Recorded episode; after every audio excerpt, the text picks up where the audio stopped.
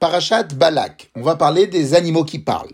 Il y a deux animaux qui ont parlé dans la Torah, le serpent avec Rava et l'ânesse avec Bilam. Avant d'aborder la question de savoir comment ils ont parlé exactement, il faudrait se poser la question pourquoi les animaux ne parlent pas? On peut imaginer trois sortes de théories. La première, c'est de prétendre que les animaux ont un monde émotionnel et mental comme le nôtre, mais comme ils sont tout simplement muets, soit parce qu'ils ont un problème avec leur corde vocale, soit parce que leur cerveau n'a pas la fonction de représenter des idées par des moyens verbaux, donc c'est pour ça qu'ils ne parlent pas. Donc ça ressemblerait à une personne muette ou à une personne qui ne parle pas suite à un accident. La deuxième théorie, c'est de prétendre que les animaux ne sont que des machines biologiques. Ils n'ont ni sentiment, ni pensée, ni intention. Ils agissent comme des robots préprogrammés. La troisième théorie, qui semble être partagée par la plupart des gens, se situe entre les deux premières théories. Elle prétend que les mécanismes qui créent la personnalité, la combinaison de souvenirs passés avec des plans pour l'avenir, la conscience de soi, la capacité de se regarder de l'extérieur, etc. Tout cela existe plus ou moins chez les animaux, mais à un niveau inférieur. Quoi qu'il en soit, il est clair que nous sommes incapables de comprendre ce qui se passe dans l'esprit des animaux.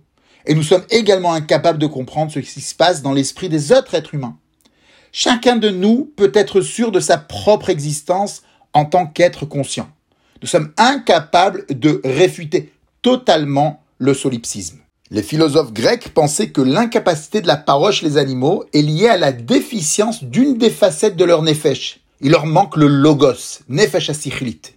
Du coup, les rishonim et géonim rationalistes avaient tendance à exclure la possibilité que les animaux parlent. Comme le rapporte le Even je cite, le Rav Saadia Gaon et le Rav Shmuel ben Chofni Gaon pensent que puisque la parole a été donnée uniquement à l'homme, donc il faut comprendre que ce n'est pas le serpent qui a parlé à Chava, et ce n'est pas l'ânesse qui a parlé à Bilam, mais plutôt un ange. Et moi, c'est-à-dire le Evenezra, je pense qu'il faut comprendre ces deux phénomènes au sens littéral des versets. Et c'est vrai qu'en réfléchissant, on ne comprend pas quel est le problème d'après ces géonymes. Si tu es déjà prêt à admettre qu'il y a un miracle, c'est-à-dire un ange qui parle, alors pourquoi tu n'es pas prêt à admettre qu'il y a eu le miracle du serpent ou de l'ânesse qui parle?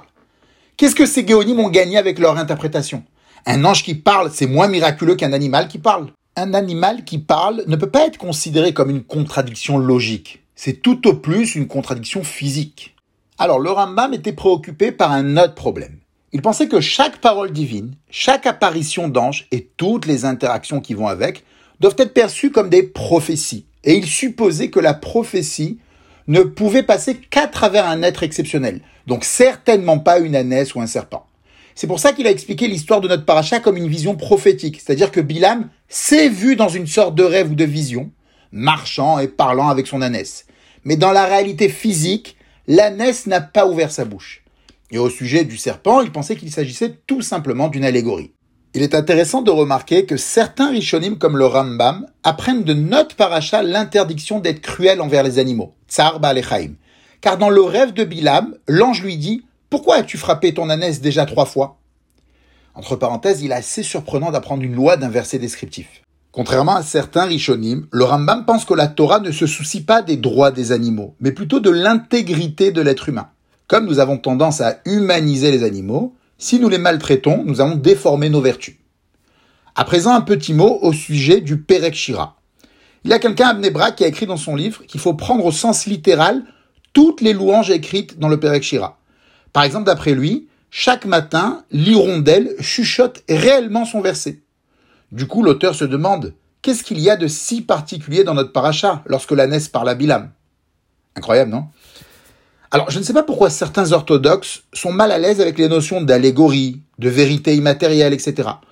On dirait qu'ils ont un point commun avec l'athée qui ne croit qu'aux réalités physiques. Deuxièmement, nous sommes condamnés à interpréter les faits de la Torah. S'il y a une contradiction entre nos connaissances et ce qui est écrit dans la Torah, il est conseillé de saisir le domaine de l'interprétation pour concilier ce qui est écrit dans la Torah avec nos connaissances. C'est pour ça que le domaine descriptif de la Torah ne peut pas être rigoureux, contrairement au domaine prescriptif. Troisièmement, le Perek Shira a été découvert au Xe siècle. Certains Rishonim l'ont accepté, mais d'autres l'ont rejeté, en prétendant que c'était des héritiques qui l'ont écrit pour nous arnaquer, avec de belles fausses promesses et récompenses au nom de Rabbi Agadol.